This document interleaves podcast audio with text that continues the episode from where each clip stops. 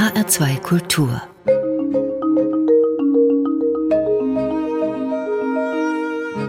Hörbuchzeit und dazu begrüßen Sie heute Dorothee Meyer-Karwig und Martin Maria Schwarz. Heute stellen wir Ihnen in der Hörbuchzeit die Hörbücher zu den jüngsten Werken von Uwe Timm und Nele Polacek vor. Außerdem einen Krimi von Alex Bär sowie wieder eine Empfehlung aus dem Kinder- und Jugendhörbuchsegment. Starten wir mit Uwe Timm. Uwe Timm gehört mittlerweile zu den Elder Statesmen der Literatur in Deutschland. Schon von früh auf liebte er es, Geschichten zu verfassen, was dann im Lauf seines Lebens in rund 20 Romane mündete. Er war ein überzeugter Vertreter der 68er Generation samt ihrer politischen Implikationen. Er ist ein Schriftsteller, der es liebt, große politische Ereignisse mit privaten Geschichten zu verbinden. Und er hat jetzt ja vielleicht sein großes Alterswerk geschrieben, Alle meine Geister, so heißt das neueste Buch und Hörbuch von Uwe Timm. Dorothee Meyer-Karwig, welche Geister beschwört der Autor hier? Ja, Uwe Timm ist ja mittlerweile über 80 und er taucht hier tief hinab in seine Vergangenheit. Es sind so Bilder und Gedanken seiner Jugend, die er hier beschwört. Und da beginnt er im Alter von 14, 15 Jahren. Das reicht dann bis Mitte seiner 20er Jahre, als er beginnt zu studieren. Dann ist es also eine Art Autobiografie, kann man das so sagen? Ja, es gibt einige harte biografische Fakten, die sind aber eigentlich mehr so locker eingestreut in Passagen, in denen er von den Büchern und der Musik erzählt, die ihn beeinflusst haben. Und dazu kommen dann weitere Gedanken und Erinnerungsströme. Aha, dann ist es also schon etwas stärker fokussiert. Was mhm. sind das für Bücher und was ist das für Musik? Also Musik, das ist vor allem der Jazz und die Bücher, das sind als allererstes Grimms Märchen, später Der Finger im Roggen oder Dostojewskis Der Idiot, Henry Millers Wendekreis des Krebses, ja, Bachmanns Anrufung des großen Bären bis zu Thomas Manns Dr. Faustus und viele andere mehr. Die Literaturliste, die zeichnet schon seine Entwicklung vom Kind zum Erwachsenen nach. Aber wie verbindet er das dann mit seinem Leben, also seiner Autobiografie? indem er von den Menschen erzählt, die ihm diese Bücher nahebrachten. Also Grimms Märchen, da ist er natürlich bei den Eltern, aber weitere wichtige Lektüreempfehlungen bekommt er während seiner Lehre. Uwe Timm hat ja das Handwerk des Kirschners gelernt, entsprechend seinem Vater, der ein kleines Pelzgeschäft hatte. Und er hat ja den Kirschnerberuf selbst auch lange ausgeübt, sogar den Laden seines Vaters übernommen, nachdem dieser an einem Herzinfarkt gestorben war. Ja, genau, das war im Jahr 1958. Und ähm, wegen dieser Lehre und seiner Arbeit in diesem Pelzgeschäft enthält das Buch und auch das Hörbuch immer wieder wichtige, interessante Details zum Kirschnerhandwerk und zum Thema Mode und dann auch zum Niedergang dieses Handwerks. In der Lehre schildert sich Uwe Timm so als sehr verträumt und es scheint, dass ältere Kollegen ihn da so unter ihre Fittiche genommen haben und ihn auch mit diverser Literatur, aber eben auch Musik vertraut machten. Da ist zum Beispiel Erik, der ihm den Roman Der Mann im Roggen nahebringt. Der wird dann erst später in Der Fänger im Roggen mhm. umbenannt und er nimmt ihn dann auch in Jazzbars mit. Und dann ist da noch der Gewerkschafter Walter Kruse, den Uwe Timm in seiner Schrebergartenhütte besucht. Und da hören wir mal rein, es liest Gerd Heidenreich. Eine Holzhütte, zwei Fenster, dahinter Gardinen. Über der Tür befand sich als ironisches Herrenhaus-Zitat ein auf zwei weiß gestrichenen, kanalierten Holzsäulen liegendes Teerpappenvordach. Der Tisch gedeckt mit einfachem weißem Porzellan, Tassen und Tellern, dem Kuchenblech, das seine Frau aus der nahegelegenen Wohnung brachte. Ein dünner Teig, darauf die fein geschnittenen, zum Fächer drapierten Birnenscheiben. Wir saßen und redeten, auch über den neuen Menschen, den Befreiten. Wir saßen zwischen Levkojen und Blumenkohl und hin und wieder, wenn der Wind von Nordwesten kam, im Duft von Schokolade. Dort hinten lag eine Kakaorösterei. Kinder hatte das Paar nicht bekommen können. Leider, sagte Kruse. Er, der Meister seines Fachs, hätte lieber Häuser bauen mögen, wäre gern Architekt geworden. Aber wie? Der Vater Zimmermann, die Mutter Näherin. Die Volksschule. Dann das reine Glück, damals eine Lehrstelle bei einem Kirschner zu bekommen. Jetzt ein Sozialist zwischen Sellerie und Cyprisa. Tja, und dieser Sozialist empfiehlt dem jungen Uwe Timm ebenfalls viele Bücher, beispielsweise die göttliche Komödie, Wilhelm Meisters Lehrjahre, viel russische Literatur und Uwe Timm liest und liest und ist dann besonders von Dostojewskis Der Idiot beeindruckt und dabei denkt er an die Nachbarn, die ihren behinderten Sohn während der Zeit des Nationalsozialismus in ihrer Wohnung versteckten und den die anderen Kinder dann erst in der Nachkriegszeit auf der Straße sahen. Wir haben ja gerade den Sprecher Gerd Heidenreich gehört. Der ist schon lange mit dabei im Sprechereiwesen. Er wird auch jetzt schon älter sein, aber er ist mhm. immer noch bestechend mit seiner sonoren Stimme und seinem Können hier in diesem Fall auch ein bisschen Melancholie mitschwingen zu lassen. Mhm. Ja, ja, Gerd Hardenreich ist fast so alt wie Uwe Timm und er ist ja auch selbst Schriftsteller und Gerd Hardenreich liest hier sehr, ich sag mal, distinguiert, auch elegant. Der Text bekommt damit so ein bisschen was so leicht entrücktes und seine Interpretation empfinde ich daher auch als sehr stimmig für dieses Erinnerungsbuch und Hörbuch. Er liest mit der Melancholie des älteren Mannes, der in die Vergangenheit hinabtaucht und durch die Lesung von Gerd Heidenreich haben die Ereignisse nicht mehr so ganz die Schärfe, die sie hatten, als Uwe Timm jung war. Mhm. Seine Jugend erlebte er in den 1950er und 60er Jahren, in der es auch, das wissen viele, in Deutschland viel um die Auseinandersetzung mit der Elterngeneration ging, die die Zeit des Nationalsozialismus noch sehr bewusst miterlebt hatten. Ja, so ist es auch bei Uwe Timm.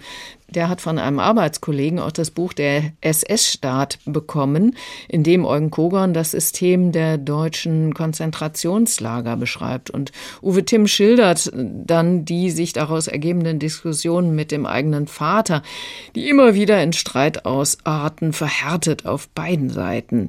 Und wie schwierig mitunter die Auseinandersetzung äh, mit dem Nationalsozialismus ist, merkt Uwe Timm dann bei der Lektüre von Gottfried Benz Gedicht Geschichten, die er eigentlich sehr schätzt.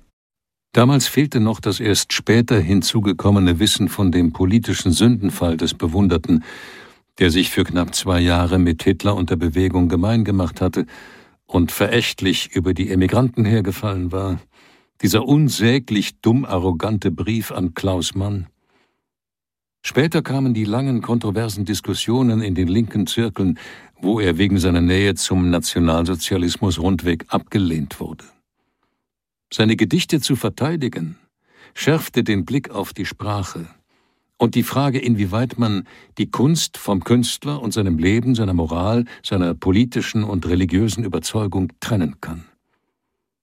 Es ist diese für mich am Beispiel Gottfried Benz gewonnene Einsicht, dass literarische Werke, Lyrik wie Prosa, ihre eigene Logik und Intentionalität entfalten und sich damit auch gegen die Intention des Autors behaupten und ihre Schönheit schadlos bewahren können. Ja, Uwe Tim reift an dieser Lektüre und lernt auch dabei, sich nicht vereinnahmen zu lassen. Und das zeigt sich auch daran, dass er zwar Mitglied bei der DKP wird, diese jedoch 1979 auch schon wieder verlässt, weil er bei der DKP die Kritik am SED-Regime vermisst. Also wir halten mal fest, eine mhm. Autobiografie, eine Lebensbeschreibung anhand der gelesenen Bücher und ihre Wirkung auf ihn. Das ist ja erstmal ein sehr interessanter Zugang zum eigenen Leben. Wie fällt Ihr Fazit aus? Also faszinierend über diese Idee hinaus finde ich den Stil des Hörbuchs und des Buches. Uwe Timm schafft es mit wenigen Worten, wirkliche Atmosphäre zu schaffen. Wir haben es vorhin gehört bei der Beschreibung des Schrebergartenhäuschens. Diese staccatohaften, präzisen Beschreibungen wechseln immer wieder ab mit so ganz fein ausformulierten poetischen Gedanken über sich und die Welt und über seine Entwicklung vom verträumten Jungen zum Geschäftsmann, der trotz des harten Arbeitslebens nie aus dem Blick verliert, was er eigentlich werden will, nämlich Schriftsteller. Uwe Timm beschreibt das alles sehr stark meandernd. Da blitzen immer wieder so Erinnerungsfetzen auf. Und ich habe mich gerne auf diesen Gedankenstrom eingelassen. Es ist ein wirkliches Alterswerk, ehrlich, aber auch gelassen sich selbst und der Welt gegenüber. Schön. Uwe Timm, Alle meine Geister, gelesen von Gerd Heidenreich, vorgestellt von Dorothee Meyer-Karwig. Eine MP3-CD mit sieben Stunden und 50 Minuten Hörzeit zum Preis von 26 Euro bei Argon Edition erschienen. Das Hörbuch kommt im November auf den fünften Platz der HR2 Hörbuchbestenliste. Und weitere Hörbücher der aktuellen H2 Hörbuchbestenliste mit Hörausschnitten, die gibt es unter hr2.de. Und in der Hörbuchzeit in H2 Kultur kommen wir jetzt zu Alex Beer. Die Österreicherin ist eine richtige Krimispezialistin, hat schon zwei Ermittlerfiguren geschaffen, wurde mit zahlreichen Preisen bedacht und hat vor kurzem eine weitere Krimireihe gestartet, die die Leserschaft nach Berlin führt. Sie, Dorothee Meyer-Karweg, haben den ersten Band schon mal vorgestellt mit dem Titel Felix Blom, der Häftling aus Moabit. Genau, und diese Krimireihe spielt, wie Sie sagen, in Berlin und zwar Ende der 1870er Jahre. Das ist so ausgehende Gründerzeit und Zeit des Historismus. Berlin ist damals eine wirklich pulsierende Metropole mit heftigen sozialen Gegensätzen. Und Felix Blom ist dann also der Titelheld mhm. dieser Krimireihe. Erzählen Sie etwas zu ihm. Ja, Felix Blom war erstmal ein eleganter Meisterdieb und hatte als solcher in höheren Kreisen verkehrt. Er wurde dann aber geschnappt und musste drei Jahre in Moabit in Einzelhaft absitzen. Und nach dem Gefängnis will bzw. muss er auch ehrbar werden. Die Berliner Polizei hat ihn eben auf dem Kieker. Und so hat sich Felix Blom mit Mathilde Voss zusammengetan, einer ehemaligen Prostituierten. Und zusammen arbeiten sie jetzt in der Day Detektei Voss. Aber in dem aktuellen Band Felix Blom, Der Schatten von Berlin, da sieht es so aus, das Geschäft der Detektei läuft nicht so gut. Die beiden hausen in einer eiskalten Wohnung in einem heruntergekommenen Viertel und haben große Geldsorgen. Und da die beiden dringend neue Kundschaft brauchen, schummeln sie sich unter die Gäste einer noblen Hochzeitsfeier. Und dort lernen sie tatsächlich eine Dame kennen, die von einem mysteriösen Fall erzählt. Da hören wir mal rein, es liest Achim Buch. Es geht um meine Schwester oder besser gesagt um ihren Gatten, ihren verstorbenen Mann. Eduard hatte vor ein paar Tagen einen Schlaganfall. Blom nickte. Und äh, Sie vermuten, dass es bei seinem Tod nicht mit rechten Dingen zugegangen ist? Aber nein. Wo denken Sie hin? Frau Thiele zupfte ihre Handtasche zurecht. Der gute Eduard war im 78. Lebensjahr und lange Zeit krank gewesen. Sein Tod war bei Gott keine große Überraschung. Es geht um das, was danach geschah. Sie seufzte. In der vergangenen Nacht wurde sein Grab geschändet. Irgendein Pietät und gottloses Individuum ist in die Familiengruft eingedrungen und hat Eduards Sarg aufgebrochen. Bevor jemand etwas sagen konnte, hob sie die rechte Hand in die Höhe. Ich weiß, was Sie gleich fragen werden, und die Antwort lautet Nein. Es wurde nichts gestohlen. Tja, Felix Blom und Mathilde Voss bekommen dann den Auftrag, Täter und Grund für die Grabschändung aufzuklären. Und sie erhalten dann auch schon mal einen fürstlichen Vorschuss. Und wir haben schon Achim Buch als Interpreten gehört, der ja sehr viele Kriminalgeschichten liest, zum Beispiel auch die von John Le Carré, Thomas Harris und viele andere mehr. Und auch schon den ersten Band der Felix Blom-Reihe gelesen hat. Ja, ein Hörbuchinterpret, dem man sich gerne anvertraut. Ich mich jedenfalls. Er liest sehr souverän, er kann diverse Dialekte, er schlüpft genauso gut in Gauner wie in feine ältere Damen. Das alles klingt bei ihm, finde ich, sehr leicht, sehr natürlich, also wie aus einem Guss. Kommen wir zurück zum Fall. Wie und wo recherchieren Felix Blom und Mathilde Voss nun? Ja, sie beginnen so mit klassischer Ermittlungsarbeit. Also sie gehen zur Witwe, auch zum ehemaligen Arbeitgeber des Toten, nämlich dem Archäologischen Institut an der Universität. Sie befragen den Bestatter und viele andere mehr und bekommen dann erst relativ spät heraus, dass dieser Fall mit einem anderen, sehr gruseligen Tötungsdelikt zu tun hat, mit dem sich die Berliner Polizei, das heißt der neue Kommissar Alexander Schlesinger, rumschlägt. Und da hören wir noch eine Stelle. Kommissar Schlesinger kommt an einen Tatort in einer heruntergekommenen Industriebrache und da wartet schon der Assistent Bruno Harting.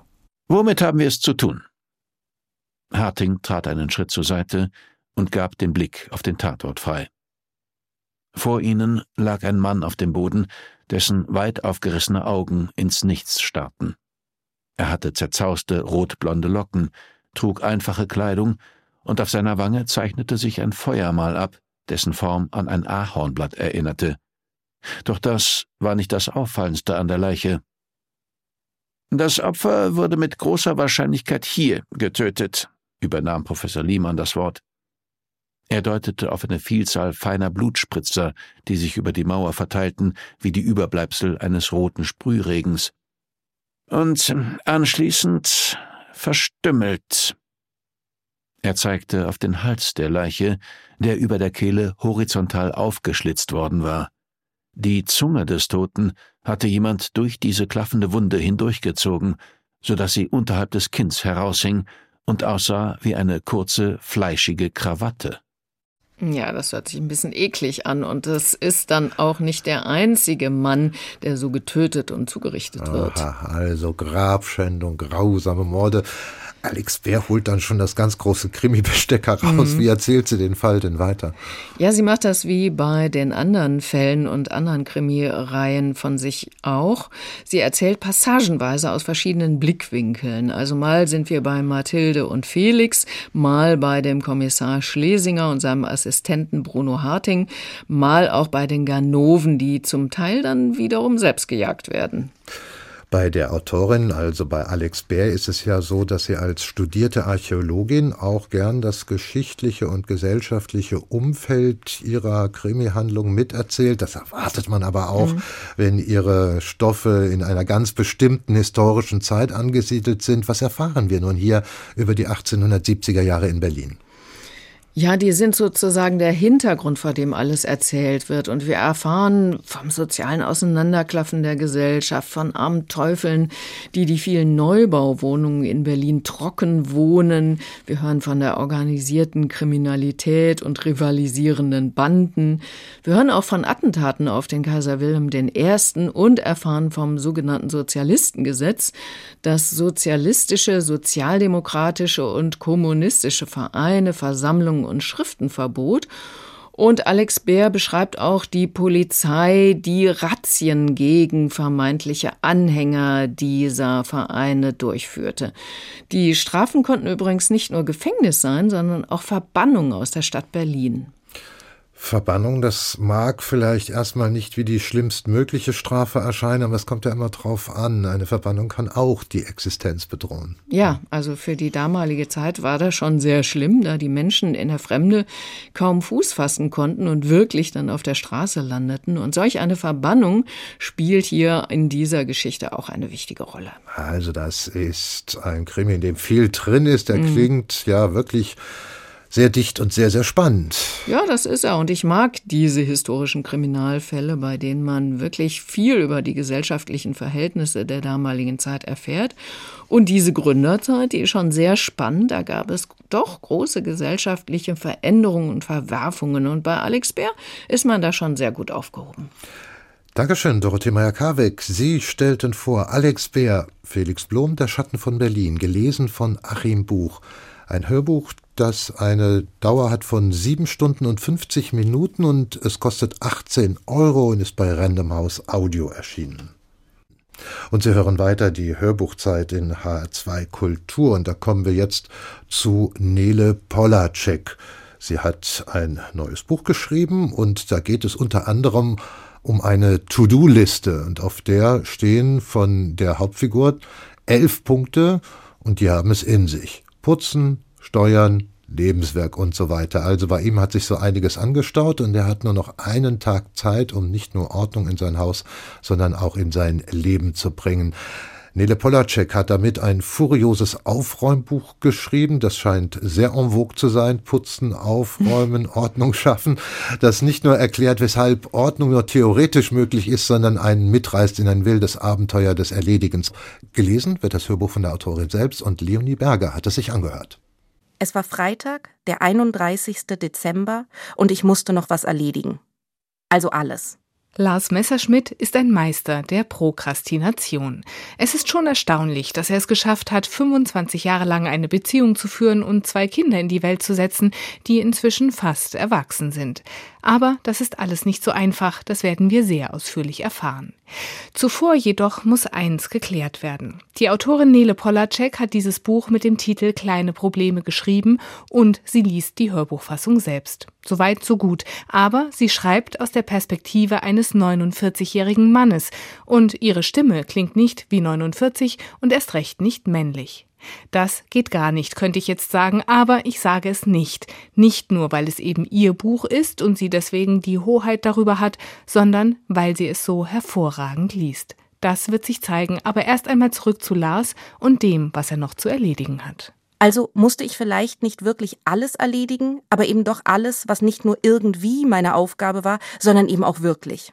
Alles, was ich in dieser Woche nicht geschafft hatte oder in diesem Monat, in diesem Winter, in diesem Jahr, in diesem ganzen verdammten Leben, in 49 Jahren sammelt sich eine ganze Menge alles an. Ich musste oft noch was erledigen. Meistens morgen, manchmal aber auch später oder nächste Woche oder demnächst.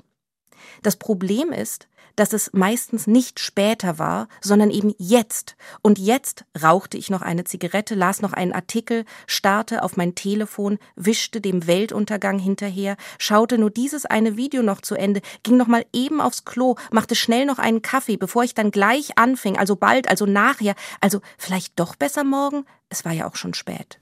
Nele Polacek beschreibt ein Problem, das wir alle kennen. Aufschieben und verdrängen, sich mit anderem ablenken, aber sie treibt es so auf die Spitze, dass man denkt, der Typ geht mir auf die Nerven. Das ist auch der Grund, weshalb seine langjährige Partnerin Johanna sich zu einem Sabbatjahr nach Portugal zurückgezogen hat, mal Abstand gebraucht hat, aber noch heute Abend soll sie zurückkehren und deswegen hat Lars noch einiges zu tun. Er schafft es, eine To-Do-Liste mit elf Punkten zu verfassen, von denen es manche in sich haben. Einer heißt Putzen, das Haus ist total verdreckt, dann Steuern, Post und so weiter und auch Lebenswerk, denn Lars versucht, Schriftsteller zu sein. Ziemlich aussichtslos die Sache, aber er weiß, dass dieser Tag seine letzte Chance ist, das Ruder rumzureißen. Jetzt oder nie, also jetzt. Und dann passiert das, was anfangs ganz unmöglich schien. Nele Polacek, promovierte Philosophin, reißt einen mit in einen Bewusstseinsstrom des Erledigens und Aufräumens. Das ist absurd, das ist komisch und einfach hinreißend. So zum Beispiel die Erklärung, weshalb Aufräumen viel schwieriger ist, als einen Zauberwürfel zu lösen. Ein Zauberwürfel hat schließlich nur 26 Steine, aber wie viele Objekte befinden sich in einem Haus? Eben. Allein im Wohnzimmer, alleine im Bücherregal, acht Reihen mit Büchern. Auf jeder Reihe sind um die 60 Bücher. Alleine im Wohnzimmer gut 480 Bücher. Und das sind ja nur die Bücher. Wenn man jetzt mal überlegt, wie viele Objekte sich in einem einzigen Zimmer auf wie viele Arten verteilen können, da kommt man ja schnell in die Quindezilliarden, was eine echte Zahl ist, die man nur fast nie braucht, außer man berechnet die absolute Ausgeschlossenheit der Ordnung. Es gibt also praktisch unendlich viele Mikrozustände, die zum Makrozustand Unordnung gehören und nur einen einzigen Mikrozustand der Ordnung. Aufräumen bedeutet im Grunde, einen Zauberwürfel aus abertausend Steinen lösen zu wollen, und das ist doch absoluter Irrsinn. Die Wahrscheinlichkeit von Ordnung ist also eins zu im Grunde unendlich, und im Grunde unendlich ist wirklich viel. Und deshalb ist Ordnung eben nur theoretisch möglich, aber praktisch vollkommen ausgeschlossen. So theoretisiert sich Lars durch seine unterschiedlichen Lebensbereiche, kein Wunder, dass er zu nichts kommt. Nele Polacek liest diesen Text mit traumwandlerischer Sicherheit, mal sehr bestimmt, mal ganz sanft, mit einem untrüglichen Gespür für Rhythmus und Tempo. Für ein hohes Tempo sogar, doch vor Schlussfolgerungen, die man nicht verpassen möchte, bremst sie zum Glück ein bisschen ab. Wenn es hart auf hart kommt, kann man alles schaffen, aber meistens kommt es weich auf weich und da bleibt man besser liegen. Kleine Probleme, das ist als Titel maßlos untertrieben. Hier werden die großen Probleme gewälzt. Alles ist schlimm, aber irgendwie zu ertragen. Sei es das Bett eines großen schwedischen Möbelhauses aufzubauen, einen Nudelsalat zu machen oder die Liebe seines Lebens zu retten. Das Große und das Kleine, hier kommt es zusammen. Von Nele Polacek virtuos verknüpft und am Ende ist dann doch klar, welche die wirklich wichtigen Punkte auf der Liste sind. Leonie Berger besprach Nele Polacek Kleine Probleme. Das Ganze ist eine Autorinnenlesung. Ein Download ist das, vier Stunden 55 Minuten lang, zum Preis von 11,90 Euro bei Roof Music Tacheles erschienen. Das Buch selbst im Print bei Galliani Berlin. Sie hören weiter die Hörbuchzeit in HR2 Kultur. Und damit sind wir wieder bei unserer Empfehlung eines Kinder- bzw. Jugendhörbuchs, wie gewohnt. Das heutige stammt von dem Kinderbuchautor und Schauspieler Oliver Scherz. Der hat einmal erzählt, dass er das Schreiben für Kinder mit der Geburt seiner Tochter für sich entdeckte. Und das hat er dann kultiviert, indem er einfach dem fantasievollen Blick von Kindern folgt. Acht Bücher sind so schon daraus entstanden und jetzt gibt es das neunte. Sieben Tage Mo, so heißt der neue Kinderroman von Oliver Scherz, Dorothee Merkavik, Wer oder was ist Mo?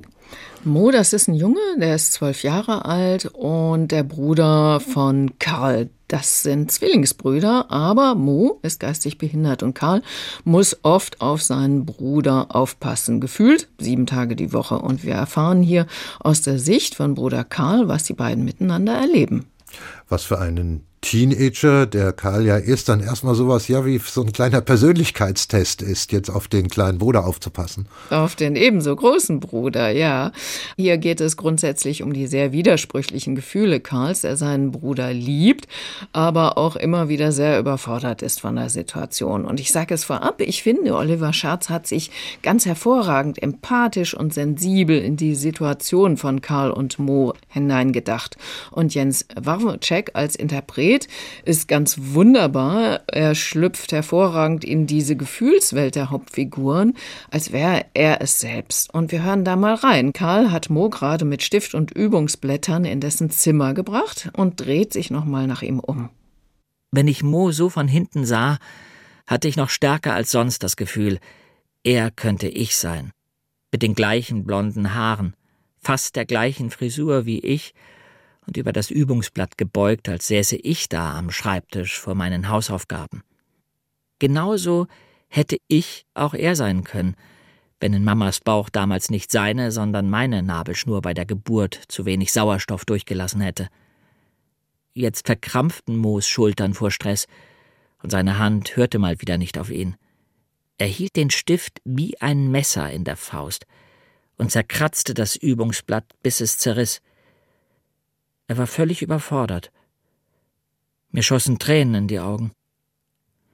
Ich wischte sie schnell weg und kniff mir mit dem Fingernagel ins Ohrläppchen, bis es wehtat. Ich hasste Mitleid. Ich hasste es bei der Verkäuferin im Laden und bei Frau Schlüter mit ihrem Hundewelpenblick. Am meisten hasste ich es bei mir selbst.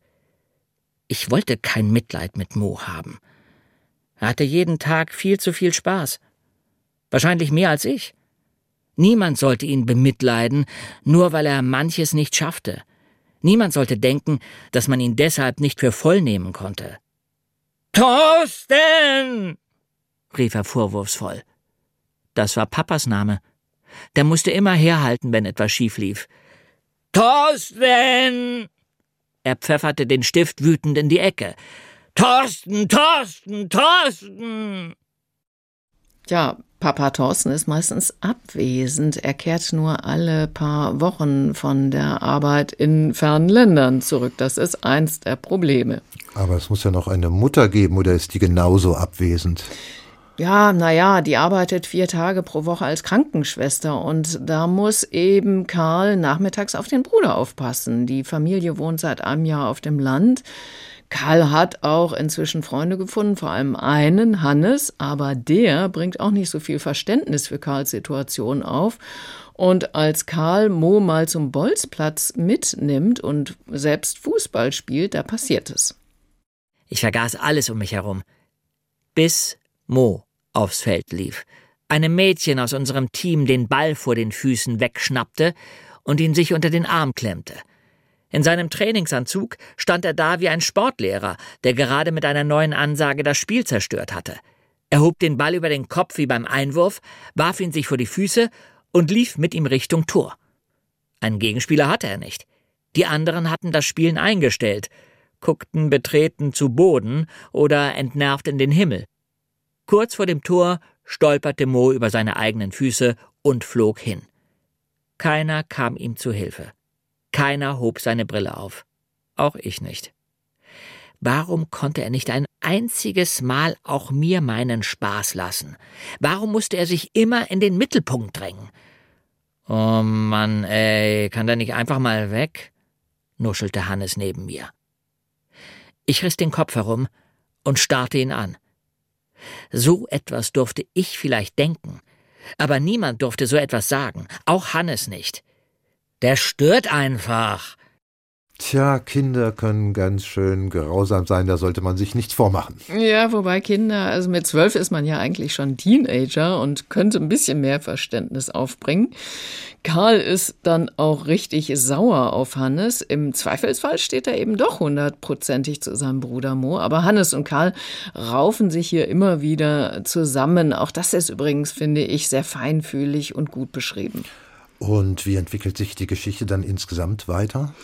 Ja, erzählt werden hier so eher viele kleinere und größere Episoden. Da geht es um das Verhältnis von Karl und Hannes, um die Überforderung von Karl durch Mo, der immer wieder was anstellt und sehr laut und fordernd auch sein kann. Es geht um die Eltern, die Karl als Aufpasser für Mo ziemlich ausnutzen, weil sie durch ihre eigene Arbeit doch ganz schön vereinnahmt sind. Ja, und dann ja, verliebt sich Karl so ein bisschen in ein Mädchen nieder, so heißt sie. Er findet sie jedenfalls toll. Er traut sich aber erstmal nicht ihr zu sagen, dass er einen behinderten Bruder hat.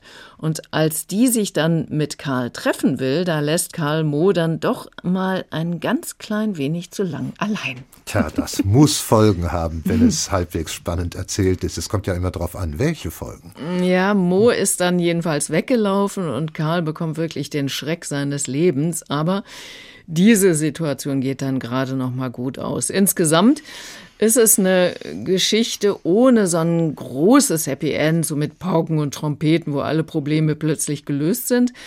Aber die Geschichte hat schon ein versöhnliches Ende. Also die Kinder gewöhnen sich an Mo und spielen dann auch mit ihm auch Fußball, dann aber so mehr nach den Regeln Moos. Auch das Mädchen Nieder geht offen auf Mo zu, sodass Bruder Karl nicht mehr so das Gefühl hat, Mo verstecken zu müssen. Und der Vater überlegt, ich sag mal wirklich überlegt, öfter zu Hause zu arbeiten. Es sind eher diese kleinen Schritte, die hier beschrieben werden. Aber offensichtlich ist es eine Geschichte, die Ihnen durchweg gut gefallen hat. Ja, es ja. ist eine Geschichte einer außergewöhnlichen Geschwisterbeziehung. Und ich finde, die wird hier sehr authentisch und auch voller Wärme und auch mit einer gewissen Leichtigkeit erzählt. Und Jens Wawrczyk liest wirklich mit Bravour, finde ich. Er bringt die tragischen Momente ebenso zum Leuchten wie auch die komischen. Also insgesamt hat es mir sehr gut gefallen, das Hörbuch. Und dieses Lob von Dorothee Meyer-Karweg galt. Oliver Scherz, Sieben Tage Mo, gelesen von Jens Wawrczyk. Zwei CDs sind das, zwei Stunden 46 Minuten Hörzeit. Zum Preis von 16 Euro ist dieses Hörbuch, das mit der Altersempfehlung ab elf Jahren ausgestattet ist, bei Hörbuch Hamburg Silberfisch erschienen. Das Hörbuch kommt im November auf den ersten Platz der HR2 Hörbuchbestenliste für Kinder und Jugendliche. Und damit geht die Hörbuchzeit zu Ende. Es verabschieden sich für heute Dorothee Meyer-Karweg und Martin Maria Schwarz. Tschüss.